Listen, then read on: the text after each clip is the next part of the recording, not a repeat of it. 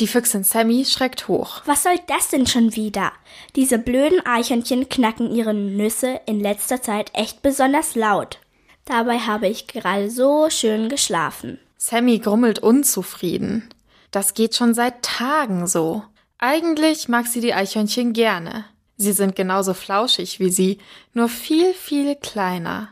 Und es ist lustig, ihnen dabei zuzusehen, wie sie von Ast zu Ast hüpfen. Aber das muss jetzt echt nicht sein. Immer dieser Lärm. Und das ausgerechnet heute. Heute hat Sammy nämlich etwas ganz Besonderes vor. Kater Carlson hat sie zum Essen eingeladen.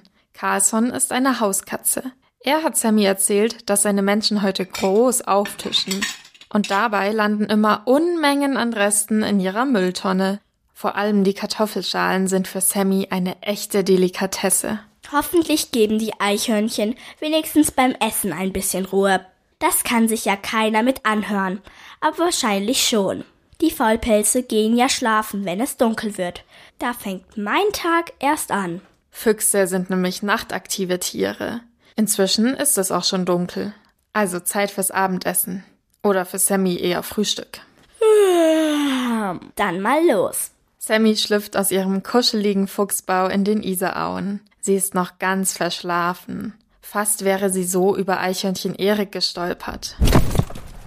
Hey, was lauerst du denn so von meinem Bau? Müsstest du nur schon längst schlafen? Pa, du bist gut. Wie soll ich denn bei diesem Lärm schlafen? Ständig knallt es. Ehrlich gesagt hatte ich ein bisschen Angst und wollte mich bei dir im Bau verkriechen. Ah, schon wieder.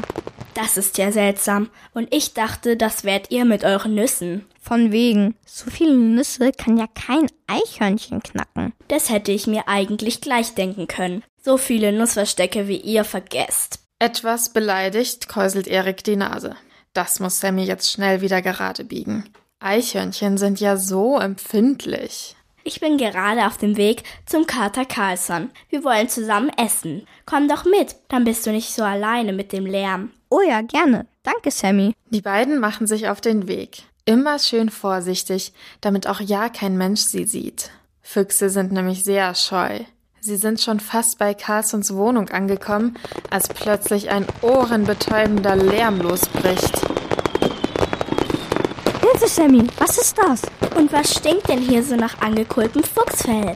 Brennt es jetzt auch noch? Schnell weg hier. Ja, los. Aber wohin nur mit den beiden? Der Lärm ist überall und Lichtblitze erleuchten den Himmel. Es gibt keinen Ausweg.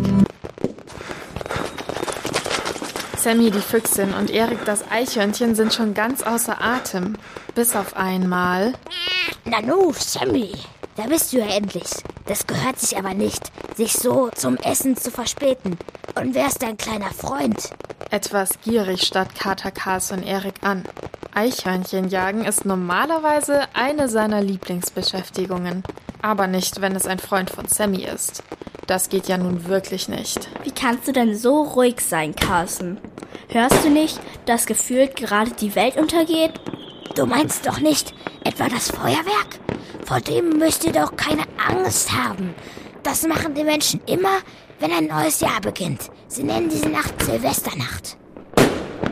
Davon haben Erik und Sammy noch nie gehört. Am besten suchen wir uns aber trotzdem einen Unterschlupf. Nicht, dass wir noch von einer Rakete abgeschossen werden.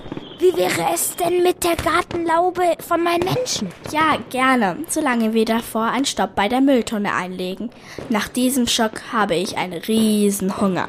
Aber natürlich. Ist dein kleiner floschiger Freund auch mit? Wie heißt er denn nun? Ich bin Erik und ich bin gleich wieder da. Erik flitzt los und verschwindet hinter der nächsten Ecke.